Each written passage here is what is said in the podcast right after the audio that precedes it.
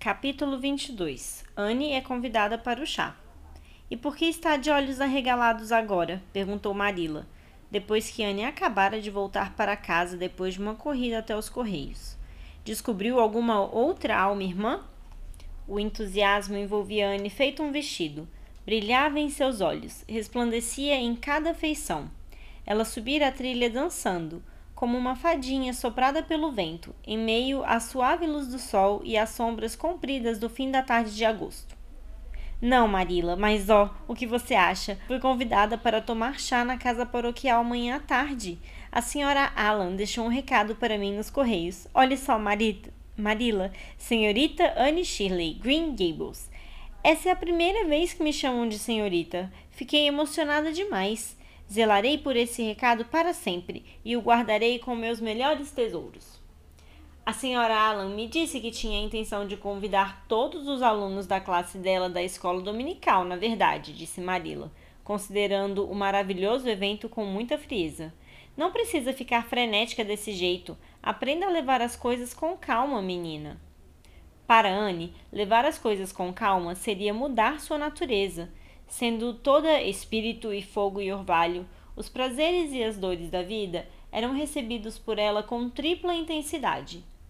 Marila percebia e se preocupava vagamente com isso, dando-se conta de que os altos e baixos da existência provavelmente seriam um fardo pesado para aquela alma impulsiva, mas sem entender totalmente que a capacidade igualmente intensa de ela se deleitar talvez compensasse isso e um pouco mais. Portanto, Marilla tomou para si o dever de treinar Anne para que ela desenvolvesse um temperamento tranquilo e uniforme, e tão estranho para Anne quanto para um raio de sol bruxelante nos trechos mais rasos do riacho. Mas Marilla não conseguiu progredir muito com isso, como teve que admitir com tristeza para si mesma. O acaso de alguma esperança ou plano querido lançava Anne nas profundezas da aflição e a realização deles a exaltava até que ela alcançasse um nível vertiginoso de deleite. Marilla quase começara a se desesperar por sempre tentar transformar essa órfã do mundo em sua garotinha modelo de boas maneiras e comportamento recatado. E tão pouco teria acreditado que ela mesma, de fato, gostava muito mais de Anne do jeito que a menina era.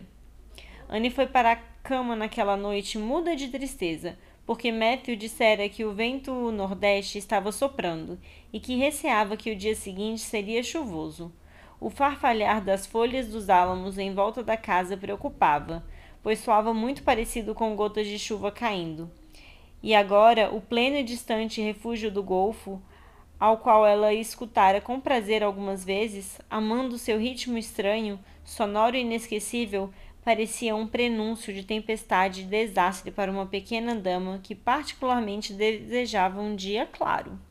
Anne achou que amanhã jamais chegaria. Mas tudo tem um fim. Até mesmo as noites antes do dia em que você foi convidada para tomar chá na casa paroquial. Amanhã, apesar das previsões de Matthew, estava clara e a animação de Anne atingiu seu ápice. Oh, Marila, tem algo em mim hoje que simplesmente está me fazendo amar todos que vejo, exclamou ela enquanto lavava a louça do café da manhã. Você não sabe como me sinto bem. Não seria bom se essa sensação perdurasse? Acho que poderia ser uma criança modelo se eu simplesmente fosse convidada a tomar chá todos os dias. Mas, oh, Marila, também se trata de uma ocasião solene. Estou muito ansiosa e se eu não me comportar direito? Você sabe que nunca tomei chá em uma casa paroquial e não estou certa de que sei todas as regras de etiqueta, apesar de andar estudando as regras que saem na seção de etiqueta do Family Herald desde que cheguei aqui. Tenho muito medo de fazer alguma bobagem ou de me esquecer de fazer algo que eu deveria fazer. Seria de boa educação se servir de uma segunda porção de alguma coisa caso você quisesse muito. O problema com você, Anne, é que está pensando demais sobre si mesma. Você deveria simplesmente pensar na senhora Alan e naquilo que seria o melhor e mais agradável para ela, disse Marilla finalmente, dando um conselho muito sensato e conciso. Anne entendeu a mensagem imediatamente. Tem razão, Marilla. Vou tentar nem pensar em mim mesma. Anne evidentemente conseguiu passar a visita sem ferir seriamente nenhuma regra de etiqueta pois voltou para casa em meio ao crepúsculo, sobre um enorme céu abobado, glorificado por rastros de nuvens cor de açafrão e rosadas, em um bem-aventurado estado de espírito, e contou tudo a Marila com felicidade, sentada na grande lajota de arenito vermelho na soleira da porta da cozinha, com sua cabeça cansada, cheia de cachos no colo coberto de guingão de Marila. Um vento fresco soprava sobre as lavouras, vindo das bordas das colinas repletas de abetos ao oeste, uivando por entre os álamos. Uma estrela nítida brilhava sobre o pomar, e os vagalumes adejavam pela trilha dos amantes em meio a samambaias e a galhos farfalhantes.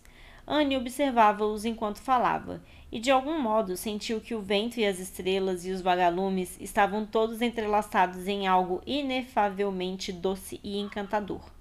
Oh, Marilla, foi simplesmente fascinante. Sinto que minha vida não foi em vão e me sentirei assim para sempre, mesmo que nunca mais seja convidada a tomar um chá em uma casa paroquial. Quando cheguei lá, a senhora Alan me recebeu na porta. Ela estava usando o mais adorável vestido de organde rosa pastel, com dezenas de babados e mangas três quartos, e se parecia exatamente como um serafim. Realmente acho que gostaria de ser esposa de um pastor quando eu crescer, Marila. Um pastor talvez não se importasse tanto com meus cabelos ruivos, porque não ficaria pensando nessas coisas mundanas. Mas é claro que, para isso, a pessoa teria que ser naturalmente bondosa, e jamais serei assim. Então presumo que não adianta ficar pensando nisso. Algumas pessoas são naturalmente bondosas, sabe? E outras não. Faço parte do grupo dos outros. A senhora Lind diz que estou repleta do pecado original. Não importa o quanto eu tente ser bondosa, jamais terei tanto êxito nisso quanto as pessoas que são naturalmente bondosas. Isso é muito parecido com geometria, eu acho. Mas você não acha que se esforçar muito para ser bondosa deveria valer alguma coisa? A senhora Alan é uma das pessoas naturalmente bondosas. Amo-a intensamente. Sabe, tem algumas pessoas, como Matthew e a senhora Alan, que você pode amar logo de saída, sem qualquer problema. E há outras, como a senhora Lind, que você tem de se esforçar muito para amar. E você sabe que deveria amá-las, porque elas sabem de muitas coisas e são trabalhadores muito ativos na igreja. Mas você precisa ficar lembrando a si mesmo disso o tempo todo, ou você esquece. Havia outra menininha tomando chá na casa paroquial da escola dominical de White Sands. O nome dela era Laureta Bradley e era uma garotinha muito simpática. Não era exatamente uma alma irmã, mas ainda assim era muito simpática. Tomamos um elegante chá e acho que segui muito bem todas as regras de etiqueta. Depois do chá, a senhora Alan tocou piano e cantou, e fez com que eu e Laureta cantássemos também. A senhora Alan disse que tem uma voz boa e que eu deveria cantar no coral da escola dominical a partir de agora. Você nem pode imaginar como fiquei emocionada só de pensar nisso. Faz muito tempo que anseio por cantar no coral da escola dominical, como Diana, mas eu receava que essa era uma honra a qual eu jamais poderia aspirar. Laureta teve que ir para casa mais cedo, porque hoje à noite haverá um grande concerto no Hotel White Sands, e a irmã dela vai recitar um poema.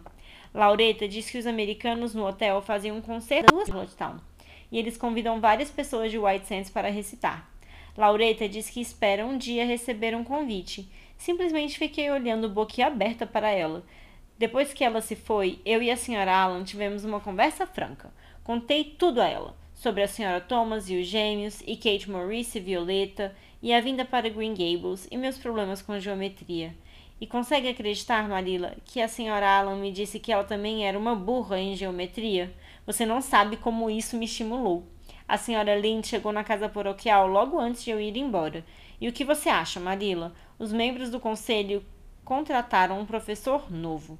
Na verdade, uma professora. O nome dela é senhorita Muriel Stacy. Não é um nome romântico? A senhora Lynn diz que nunca antes em Avonlea houve uma professora, e ela acha isso uma inovação perigosa. Mas acho que será esplêndido ter uma professora. E não sei como suportarei viver as duas semanas que faltam antes das aulas começarem. Estou impaciente demais para vê-la.